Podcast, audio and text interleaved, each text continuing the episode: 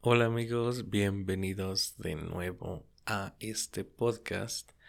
Que bueno, espero ya no esté tan abandonado, por lo menos este mes y por lo menos el año siguiente. Recemos. Ahora, para este capítulo quiero comenzar a hablar sobre el mismo tema de el episodio anterior, sobre el abandono paterno. Así que este capítulo se titula Hijos de Pedro Páramo, parte 2. y bueno, en el anterior episodio, si recuerdo bien, hablaba sobre qué es lo que ocasiona todo esto. Es decir, yo di mi hipótesis, una hipótesis muy personal que quizá no se pueda trasladar a otros ámbitos, pero yo di mi hipótesis de que existen, existimos tantos hijos que no tienen una figura paterna por el mismo machismo arraigado en la sociedad latinoamericana. Quizá puede venir alguien a desmentirme, pero bueno, es quizá un inicio. Alguna interseccionalidad debe estar relacionada a eso. Ahora, el anterior episodio yo hablé sobre el abandono paterno cuando este era físico, es decir, cuando el progenitor, la persona que engendró a ese niño, esa, eh, esa niña, no estaba físicamente con él o con ella. Es decir, e, en la casa solo vivía quizá su madre, sus abuelos, sus tíos, pero no el papá. Ahora, igual Igualmente es un tema quizá un poco más interesante porque, de nuevo, el abandono paterno puede ser muy fácil de identificar quizá cuando no existe esta figura en la casa, ¿no?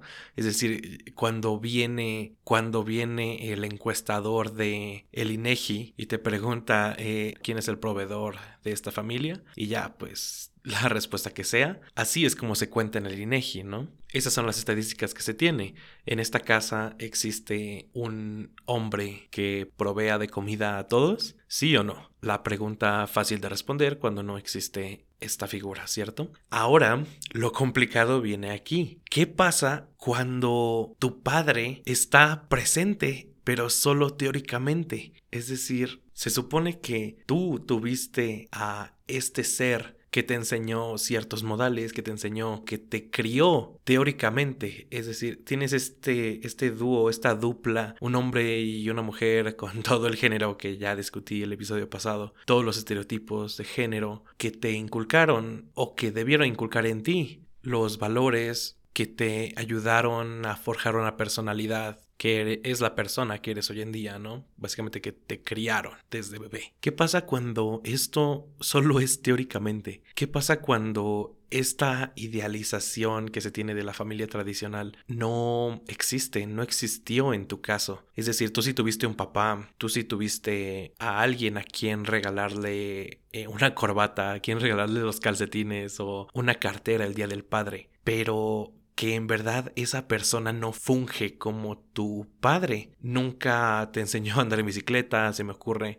Nunca fueron a ver al fútbol. Por, por mencionar estos estereotipos que se tienen sobre la paternidad, ¿no? Pero más profundamente en donde esta persona nunca fue capaz de acercarse a ti, ya sea desde niño o ya sea desde adolescente, desde adulto, hasta ser adulto, de acercarse a ti emocionalmente. Es decir, ¿qué pasa cuando el abandono paterno se ve reflejado en esta persona que solo le da dinero a tu mamá, solo le da dinero a tus hermanos y a ti para comer y esa es toda su función en el hogar. Toda la carga de la crianza, toda la carga emocional se la deja pues quizá a la mamá, se la deja a alguna otra figura materna que al mismo tiempo está fungiendo como tu figura paterna eh, a través de ese lado que no tuviste, ¿no? Y esto lo digo porque conozco muchísimos casos en donde jamás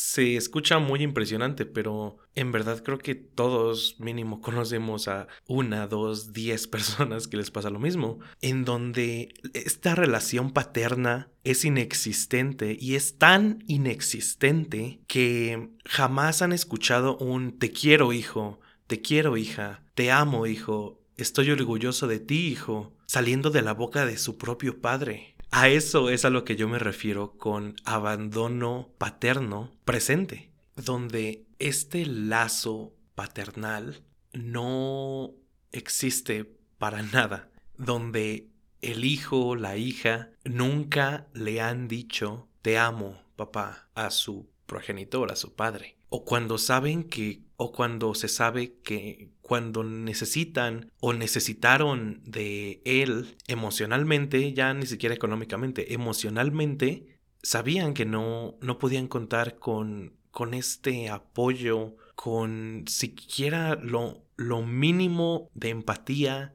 el mínimo aliento que les pudo haber dado su propio padre, nunca lo han conseguido de él.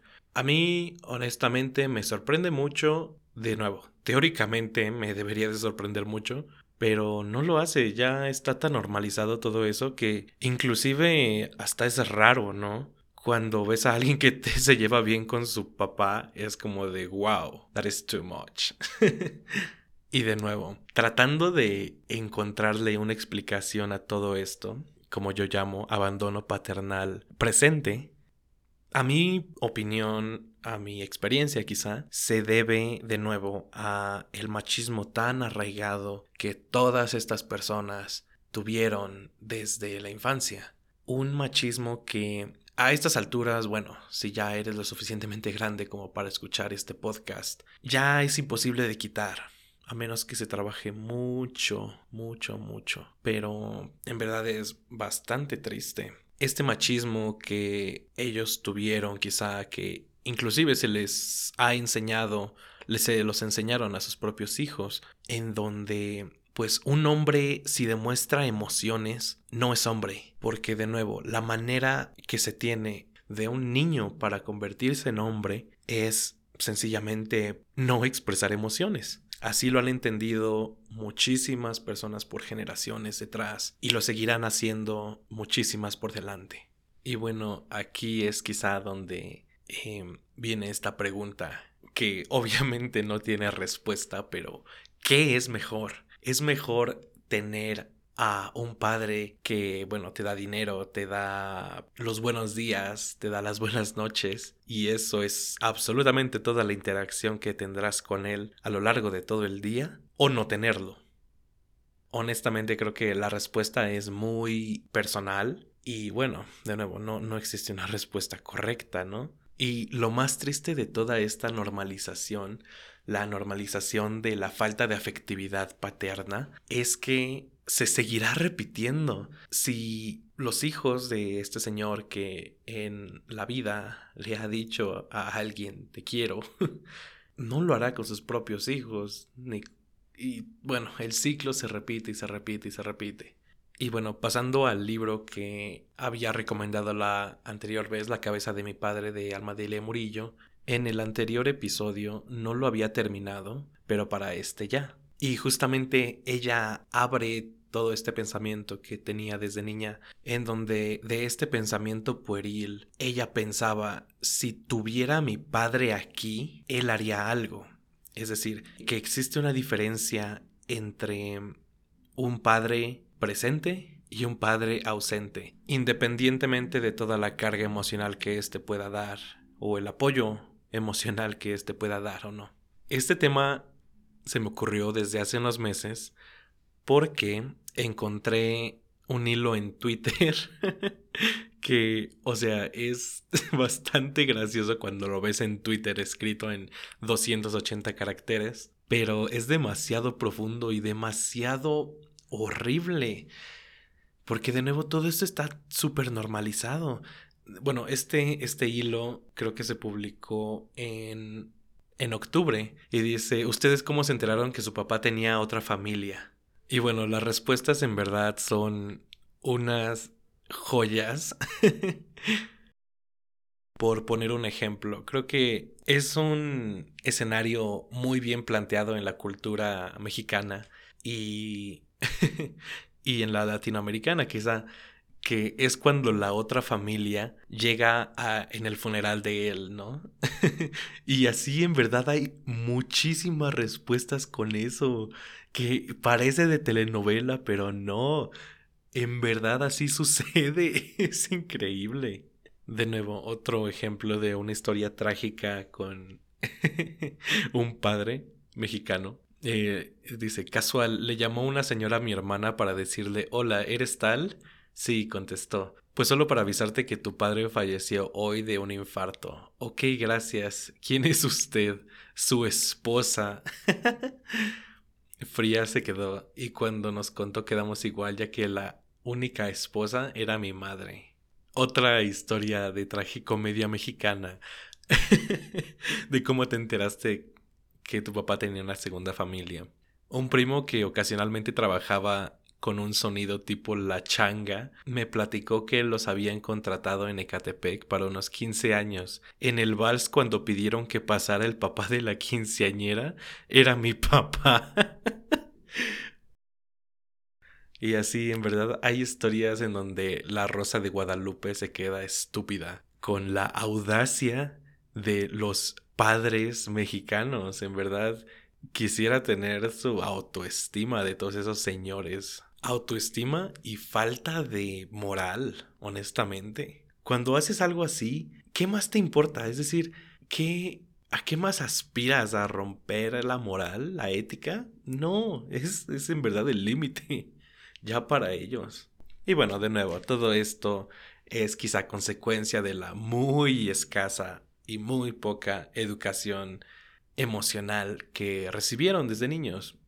¿Podemos culparlos? Sí, muy honestamente, sí, sí podemos culparlos. Pero al mismo tiempo, mm, quizá un poco de empatía hacia ellos. No, no sé cómo. Personalmente no, no podría yo perdonar algo así. Pero pues hay muchísima gente que lo hace. Y bueno, esta es la figura paterna cuando está presente, pero emocionalmente ausente. Y este tipo de relaciones, este tipo de relaciones disfuncionales de padre, hijo, hija, han inspirado muchísimas cosas. Es decir, hay vidas que, bueno, hay trabajos, hay carreras que se han forjado a partir de todos esos sentimientos que nunca han sido expresados, porque existió una ausencia paterna entre filósofos, entre escritores, entre directores, entre en verdad muchísima gente increíblemente creativa arrastra todo ese problema de una paternidad emocionalmente ausente.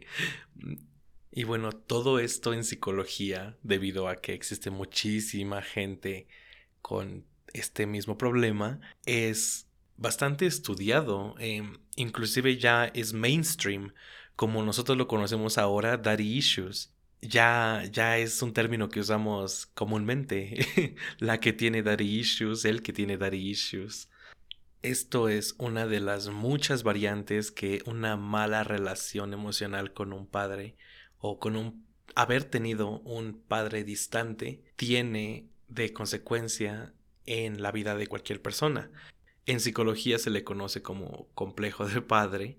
Esto se origina cuando una persona tiene una muy pobre relación con su padre y por ende crece teniendo necesidad de aprobación, de soporte, de amor y de que no entiende cómo son o cómo es el proceso al entrar a la adultez, lo cual va a resultar inevitablemente en malas decisiones, ya sea en relaciones, en la vida personal, en todo básicamente muchísimos aspectos bastante complejos, por eso se llama complejo de padre, que pues de nuevo es muy muy muy común, está lo suficientemente estudiado y es demasiado interesante, honestamente. Ahora, con toda esta discusión, con toda esta descripción que acabo de dar sobre lo, lo que es una paternidad ausente cuando se está presente. ¿Qué podemos hacer para frenarla? Mm, honestamente, no lo sé, pero una buena idea es manden a sus padres a terapia. Por favor. Yo entiendo lo difícil que es acercarse a una persona que en la vida ha demostrado cualquier sentimiento de afecto hacia sus hijos. En verdad lo entiendo. Y es increíblemente difícil. Pero inevitablemente se tiene que hacer de una manera u otra. es una carcasa increíblemente indestructible de titanio, pero debe de haber un esfuerzo por ya sea por parte del hijo o por parte del padre. Y bueno, será mucho más fácil por parte del hijo, honestamente, antes de que se esté ya en un lecho de muerte, que muchísimas veces pasa y es mucho más común en este país especialmente de lo que pensamos.